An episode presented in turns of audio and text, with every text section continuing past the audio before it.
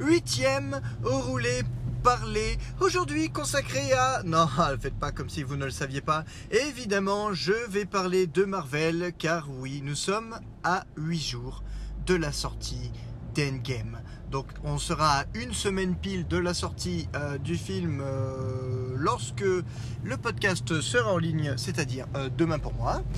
ah, donc forcément, on démarre déjà. Euh, pour une fois, j'ai un thème, vous avez remarqué, ça fait plaisir. Euh, j'ai pas forcément beaucoup plus préparé, puisque de toute manière, c'est toujours euh, fait à l'arrache. Mais euh, aujourd'hui, je voulais revenir, parce que si vous me suivez sur les réseaux sociaux, vous savez que, et je dis ça en même temps, vous êtes 19 grand maximum à m'écouter.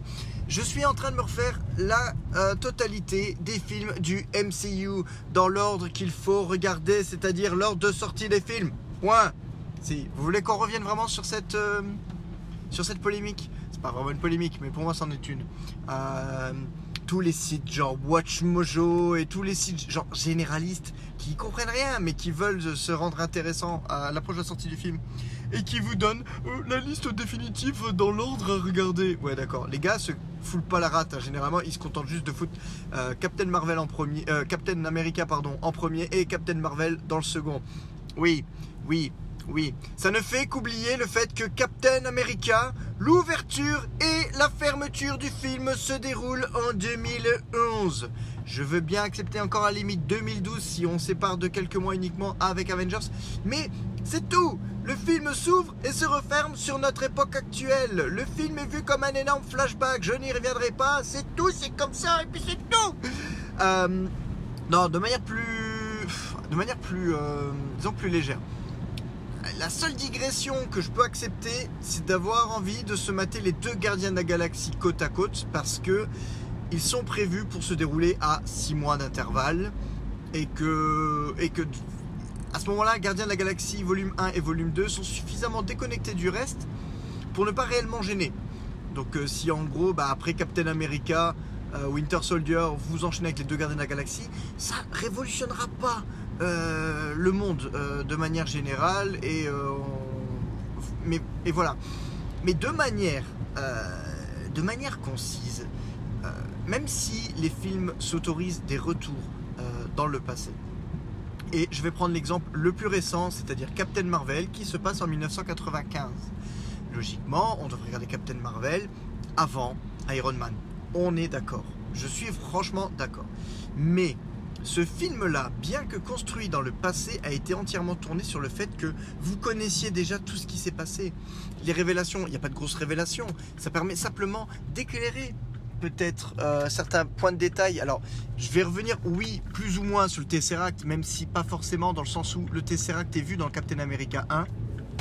Donc si on part du fait qu'on regarde Captain America 1 et ensuite Captain Marvel, je suis d'accord, c'est une évolution logique.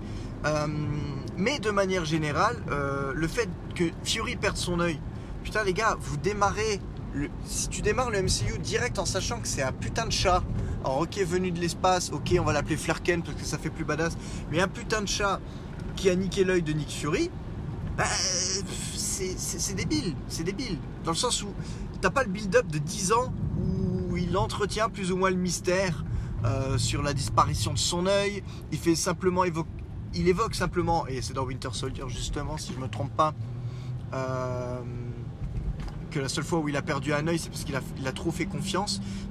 On, s'imagine un truc de taré, et finalement Captain Marvel arrive et on se rend compte que c'est un putain de chat de l'espace qui lui a arraché l'œil. Euh, je, trouve ce build-up dans ce sens-là beaucoup plus intéressant que le fait de voir directement Fury se faire arracher l'œil par le Flarken et ensuite de le voir pseudo jouer euh, les héros en se disant ouais je vous dirai pas comment je l'ai perdu. Enfin voilà, ça c'est mon humble avis. Après maintenant, les gens qui préfèrent le voir dans l'ordre entre guillemets chronologique, soit. Mais dans ce cas-là, vous, le faites correctement, c'est-à-dire que vous coupez tous les morceaux dans le film qui sont des flashbacks et vous les replacez dans l'ordre. Et là, les gars, je peux vous garantir que ça va déjà être un petit peu moins fun. Je me souviens qu'à l'époque du premier Avengers, donc à l'époque il y avait que 5 films, hein, donc c'était beaucoup plus euh, facile.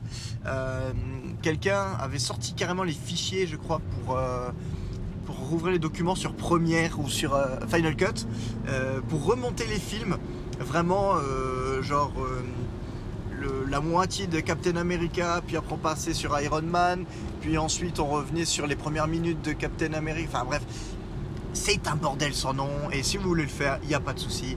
Moi, pour ma part, je continue à les regarder dans le sens de sortie ciné, parce que déjà c'est une évolution naturelle pour moi, et ça permet aussi généralement de mieux comprendre euh, les notes d'attention des, réalisateurs ou, ou, des scénaristes tout simplement. Petite parenthèse qui est déjà assez énorme, je, trouve. mais bon, voilà. On peut revenir sur Star Wars. Oui, alors il y a la. si on compte que les deux premières trilogies, sans compter celle-ci, euh, il y a les partisans de regarder épisode 1, 2, 3, 4, 5, 6. alors là, bizarrement, je serais plutôt partisan de regarder 1, 2, 3, 4, 5, 6. Si vraiment je veux me faire la sexalogie. Euh, à moins. on peut dire oui, il y a le gap des effets spéciaux. J'ai envie de te dire pas tellement parce que je pense que l'épisode 4, si on le regarde vraiment dans sa version originale, qui est quasiment introuvable à l'heure actuelle, hein, euh, j'ai encore la chance d'avoir les doubles DVD collector qu'ils avaient sortis en 2006 ou 2007, euh, juste avant qu'ils décident de, ne plus jamais les remettre euh, à dispo. En tout cas, les versions, euh, les vraies full versions originales ne sont pas dispo normalement en full HD minimum. Enfin voilà quoi. J'ai l'impression que l'épisode 4 a mieux vieilli, ou l'épisode 5 parfois vieillit mieux que l'épisode 1 par exemple. on a une full CGI fin des années 90 qui déjà à l'époque était peut-être un peu limite et là maintenant pique grave les yeux. Donc euh, franchement, ça me dérange pas de regarder à 2, 3, 4, 5, 6 dans, dans cet ordre-là, pas de souci. Tout comme le Seigneur des Anneaux, je me suis refait le Seigneur des Anneaux et dans quel sens je les ai fait Alors, ça n'a rien à voir avec le fait que j'ai acquis le Hobbit que entre temps. Euh, mais j'ai fait Seigneur des Anneaux et ensuite j'ai euh, attaqué par le Hobbit. Pourquoi? Parce que pareil pour moi, le Hobbit est vu comme un énorme flashback qui est complètement inséré dans le Seigneur des Anneaux. Pour moi, quand tu démarres le Hobbit, il y a déjà de la vibe du Seigneur des Anneaux qui te lance. Si t'as pas regardé le Seigneur des Anneaux au départ, euh, je dirais pas qu'il te manque des clés. Tu peux apprécier regarder le Seigneur des Anneaux derrière, mais enfin voilà, pour moi c'est pas pareil. Pour moi le Hobbit euh, c'est comme la manière dont je l'ai découvert. C'est-à-dire le Hobbit, c'est retour en arrière nostalgique, like dans la gueule, euh, parce que tu te remets dans l'ambiance du Seigneur des Anneaux que t'as kiffé. Enfin voilà. Ceci dit, nonobstant cette énorme digression, c'est mon second prénom, digression. Euh, à l'heure actuelle de mon visionnage de l'intégralité du MCU, j'en suis à pratiquement la fin de la phase 2. Et oui les cocos, c'est-à-dire que j'ai pu me taper déjà l'intégralité de la phase 1. Euh, là j'en suis à Avengers pour tout vous dire. Euh, fin d'Avengers 2 prévu ce soir. Avec peut-être le démarrage d'Ant-Man. c'est pas le plus inoubliable, ça devrait passer assez, rapidement. Et j'ai encore espoir en profitant du week-end, j'ai encore espoir de pouvoir terminer euh, l'intégralité des films. Reste à savoir, honnêtement, euh, si je me taperai Captain Marvel, enfin si, je me taperai, si je me le film Captain Marvel euh, avant, sachant que je vais pas repayer, une, je sais même pas s'il est encore dispo au cinéma, je vais pas repayer une place de ciné, genre la veille d'Avengers Endgame, pour me le remater dans de bonnes conditions. Je l'ai en screener, j'étais le voir au cinéma à jour 1, de toute façon les gars, cherchez pas. Euh, mais je l'ai en screener, mais je suis pas certain de vouloir me le refournir, refarcir en screener que j'ai téléchargé uniquement pour le, pour le montrer à mes gosses et pour m'éviter de reclaquer 12 euros dans un film que j'avais vu 3 jours avant. Euh, bref, mais en tout cas, même si je m'arrête à Ant-Man et la Guêpe, euh, Captain Marvel, je l'ai vu il y a un mois, donc je l'ai plutôt bien en tête. Donc ça, vous me pardonnerez ce, voilà, pardonnerez ce. Et donc le fait de me replonger dans la phase 1, ça faisait longtemps. C'est vrai que je me rends compte à quel point ça faisait longtemps. Et je peux même commencer à parler aussi du démarrage de la phase 2. Euh, quand on arrive sur une œuvre, je vais parler du MCU en tant qu'œuvre euh, globale, puisque c'est un peu comme ça maintenant qu'ils veulent le vendre. Disons que l'arc, j'en ai déjà parlé hein, au précédent, vous parler, mais l'arc scénaristique du premier Iron Man jusqu'à euh, Avengers Endgame fera partie comme d'un tome. je ne sais plus le nom exact qu'ils ont utilisé. Euh, mais en tout cas, euh, c'est l'histoire, euh, c'est l'Infinity Arc, on va dire. Voilà, c'est l'arc scénaristique des pierres de l'infinité et, qui, ouvre donc les 22 films. Et, on arrive sur 22 films. Et fatalement, je pense que à Marvel, honnêtement, des Marvel, je pense que je m'en remate au moins deux par mois. au bas mot. Je compte même pas le nombre de fois où mes gamins euh, s'en matent un et que je le regarde pas forcément entièrement. C'est vrai que je les regarde un peu moins entièrement que par le passé. Je regarde des petits bouts quand les gamins regardent. Euh, mais euh, en finalité, je pense que facilement un film ou deux dans le mois, je me le refais de manière correcte. Et c'est vrai que quand tu te tapes 22 films, tu as une tendance assez bizarre, en tout cas j'ai une tendance assez bizarre, de me remater les films un peu plus récents. Je me suis rematé Thor Ragnarok un, bon nombre de fois, enfin bon fois, je pense trois ou quatre fois depuis sa sortie ciné. Donc en comptant déjà, en comptant déjà deux fois au ciné, et en comptant peut-être une fois ou deux euh, encore euh, à la maison quand le Blu-ray est sorti. Ou en tout cas même quand je reculais, j'avais tendance à revenir max au Gardien de la Galaxie 2. En gros, là à l'heure actuelle, quand je me rematais des, films Marvel, j'avais tendance plus à me à rester dans le carcan des deux dernières années.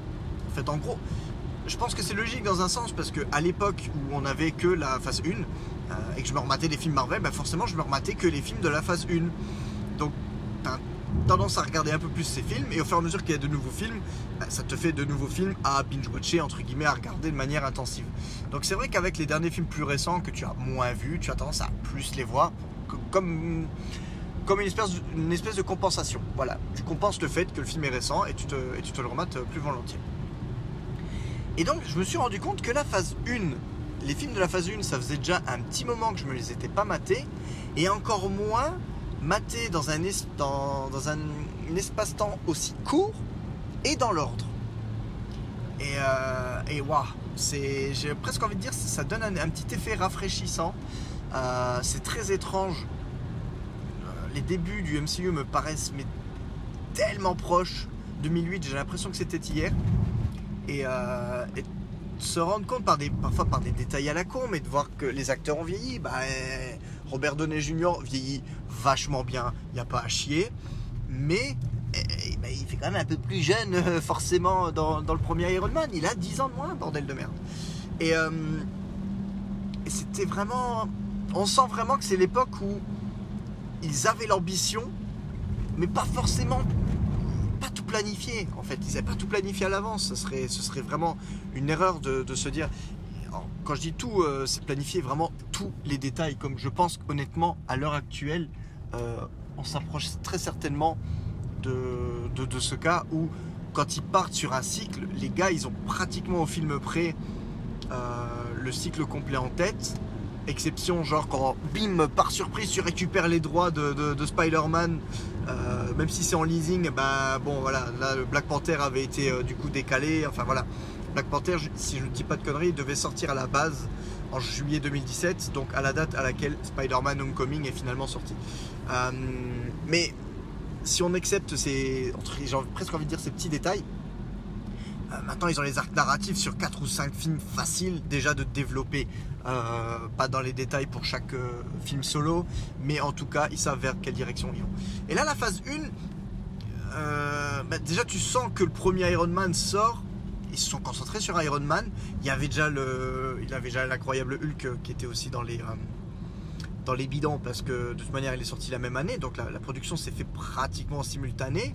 Euh, mais j'ai envie de dire à la limite c'est encore Universal euh, qui détient les droits de, Hulk. Donc c'est peut-être encore un peu, différent. Mais en tout cas c'est Iron Man qui a lancé euh, vraiment la mode qui a vraiment lancé le, pli. Et même si Kevin Feige je pense déjà à l'époque ne disait pas non à Avengers avait clairement cet objectif en tête euh, fatalement, déjà, il attendait de voir si Iron Man allait fonctionner et bordel de merde, il a cartonné. Sinon, on n'aurait pas eu euh, cette magnifique œuvre qu'on a, euh, qu'on est en train de vivre à l'heure actuelle.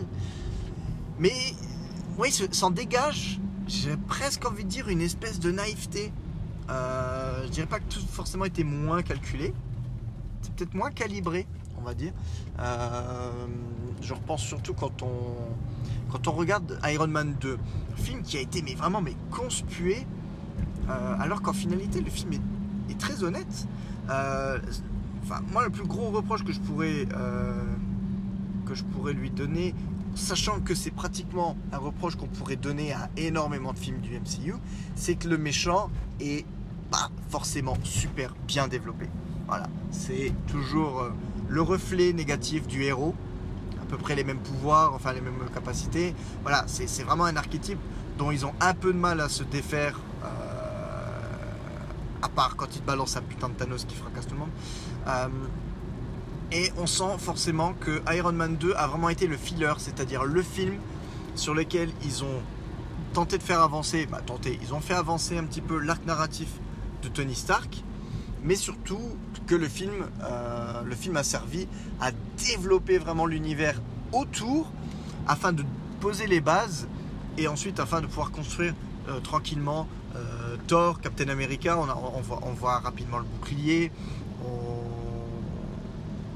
en apprend un peu plus sur le fait que Howard Stark, le père, était donc plus ou moins impliqué dans la création de, Captain America. Enfin voilà, clairement, Iron Man 1, l'incroyable Hulk encore à la limite, bah, même pas encore à la limite, mais complètement.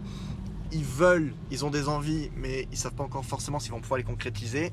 Quand ils tournent Iron Man 2, et de toute manière, je ne les ai pas revus encore, mais euh, je pense qu'après avoir vu une game euh, après m'être fait euh, binge-watcher entre guillemets tous les bonus, tous les films, pardon, Marvel, j'essaierai peut-être de me faire un binge-watchage de tous les bonus. même si malheureusement les bonus sont un peu chiches de nos jours, on n'a plus forcément des, superbes bonus de 2 heures comme on avait avant à l'époque des double DVD collector. Mais bref, j'essaierai, je pense, de me documenter un maximum sur les images d'archives qui peuvent présenter ce genre de choses. J'aurai 4 mois avant la sortie d'Endgame en Blu-ray, donc tout va bien. Mais oui, forcément, Iron Man 2 a été rushé. À partir du moment où ils ont su qu'Iron Man avait cartonné, euh, et, que, voilà, que, que, la sauce prenait, que tout, que tout allait partir, euh, ils ont rushé la production d'Iron Man 2 au taquet pour essayer de suivre un espèce d'emploi du temps qui mènerait à Avengers en 2012. Euh, on le ressent un peu en matant le film, mais franchement, ça va ça, va. Ça, justement, vu son statut, vu le statut de film qui doit entre guillemets pratiquement à lui seul démarrer tout l'univers. Euh, autant j'ai envie de dire que le premier Iron Man avait quand même déjà posé certaines bases solides. Et euh, l'incroyable Hulk, dans sa scène, alors qui n'était pas post-générique, parce que la scène en fait intervient juste avant le générique, euh, nous indiquait en fait que tous ces personnages vivaient réellement dans le même univers. Donc Iron Man 2 a eu plus la charge d'apporter de la cohérence dans l'univers et de mettre les petites de mettre des petites pierres, des petites briques par-ci par-là pour construire le reste. On est loin d'un Batman v Superman qui, euh, qui malheureusement a, a, eu à peu près le même euh, disons quoi la même mission euh, chez DC mais malheureusement on est ressorti beaucoup beaucoup plus malade dans le sens où je pense vraiment que la volonté des studios Warner allait vraiment à l'encontre de, de la vision de, Zack Snyder. Donc euh, voilà, euh, à comparer les deux, je pense qu'Iron Man 2, bah, je dis ça en même temps, j'aime. En même temps, j'adore, euh, enfin j'adore, j'aime beaucoup Batman v Superman que je trouve beaucoup plus réussi que Justice League par exemple. Donc voilà. mais enfin voilà quoi. Donc revoir le premier Iron Man, limite à l'époque où Tony Stark est seul, on va dire au monde c'était sympa, c'était sympa, c'est vraiment un retour, euh, revoir la jeunesse de ce héros qui, a vraiment été fondateur euh, de l'univers Marvel, tant, euh, tant du côté de la caméra, du côté de la fiction en tant que personnage de Tony Stark, tout autant que de la construction de cet univers Marvel de films au niveau des productions. Donc voilà, donc vraiment un réel bonheur de, revoir ce film. L'incroyable Hulk qui fait toujours le taf, hein, il n'y a pas à dire, même si c'est clair que depuis, avec Mark Ruffalo qui a moi tellement bien pris euh, le rôle à bras le corps.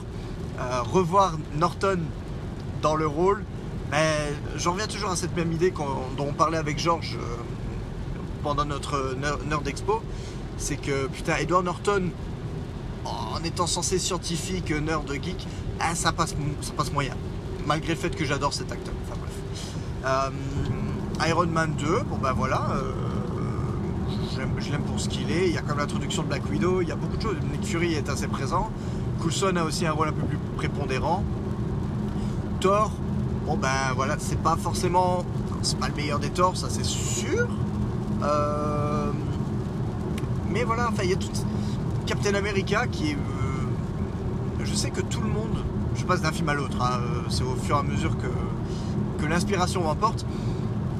Captain America, tout le monde s'accorde à dire que le 2 est, génial et je suis plutôt d'accord avec eux. Mais à, y repenser, moi le premier reste vraiment spécial pour moi, de par déjà son, atmosphère bah, années 40, hein, forcément. Euh, ce côté un peu rétro-futuriste. Euh, Joe Johnston est, juste le réalisateur du film, est, juste dément euh, pour son travail à l'image, son côté imagerie, propagande. Ce fait d'utiliser les réelles origines du personnage du comics, à, savoir un pur personnage de propagande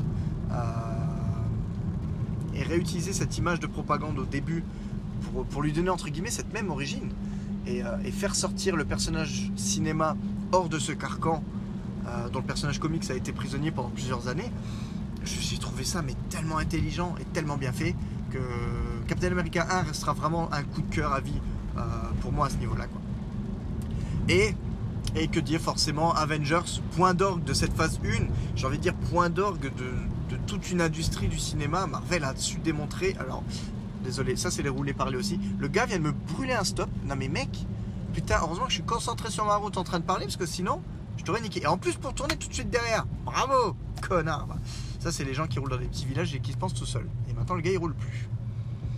Euh, bref, Avengers, le point d'orgue, celui qui a démontré à l'industrie hollywoodienne que bordel de merde, tu pouvais faire des films, un, connectés, deux, plutôt cohérents, et trois, euh, super kiffant à regarder. Même si euh, d'un point de vue complètement technique. Alors je ne parle pas des effets spéciaux. Ce CGI, enfin encore le Hulk à l'heure actuelle, il se tient vachement bien. Franchement, il, de, ce côté-là, le film a 7 ans, mais, euh, mais respect. mais d'un point de vue du format de l'image, Avengers c'est encore filmé entre guillemets 16 neuvième plein écran. J'ai peur de vous dire des conneries au niveau des dimensions, mais je pense que c'est du 1.35, si je dis pas de conneries. Donc un peu format série télé, et euh, déjà, quand on se mate, euh, surtout quand on se les mate à la suite, du coup, Avengers au côté image euh, a un petit côté série télé à haut budget qui est un peu bizarre quand même.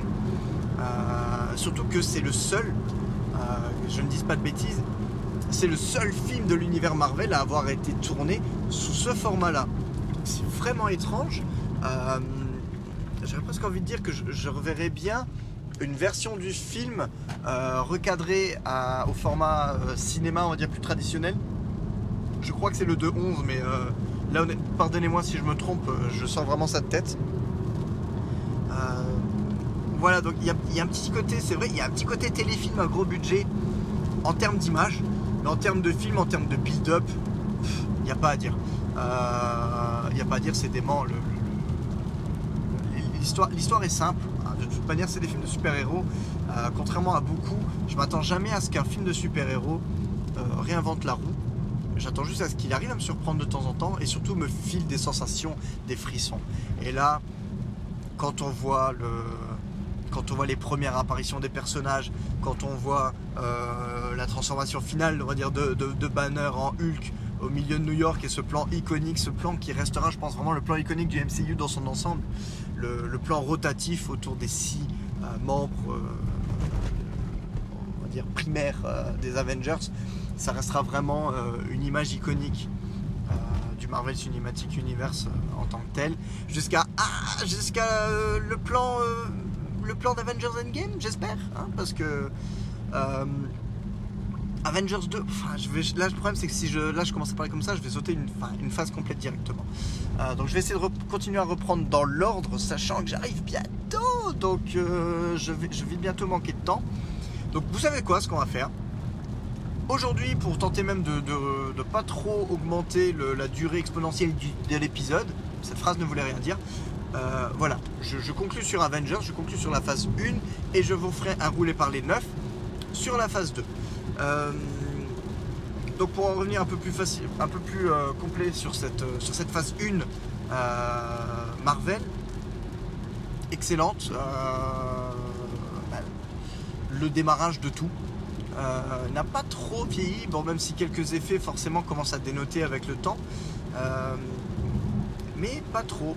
Je pense que je suis même surpris quand je vois la gueule que peut avoir l'armure, euh, les différentes armures de, Tony Stark dans, les deux Iron Man et dans, et, dans Avengers. Euh, ce qui est triste à dire quand même, je, trouve l'armure visuellement parfois plus réussie maintenant que par exemple dans Avengers Infinity War. Euh, même si je sais que forcément dans Infinity War, son Mark 50 est censé être beaucoup plus évolué euh, en termes de technologie, mais en termes de rendu, je trouve qu'il y avait un côté vraiment organique euh, sur, ses premières, euh, sur ses premières armures. il y avait une gestion des dégâts, même forcément sans même parler de dégâts, il y avait cette, cette patine qui mettait au niveau du métal, au niveau des jointures. C'est vraiment, comment dire, c'est vraiment léger. Si on s'y attarde pas, on ne le voit pas forcément. Ça, ça participe à une, impression globale de réalisme, euh, mais tout le monde ne pourra forcément ne mettra pas le, doigt dessus. Euh, mais quand vous regardez des plans rapprochés des, différentes armures d'Iron Man dans les premiers films, vous pouvez remarquer au niveau des jointures, là, au niveau, de, euh, au niveau des épaules par exemple ou autre, comme une décoloration euh, de la peinture, de la peinture rouge qui est un peu décolorée, de la peinture dorée qui est un peu décolorée, euh, juste du, fait de la friction du métal.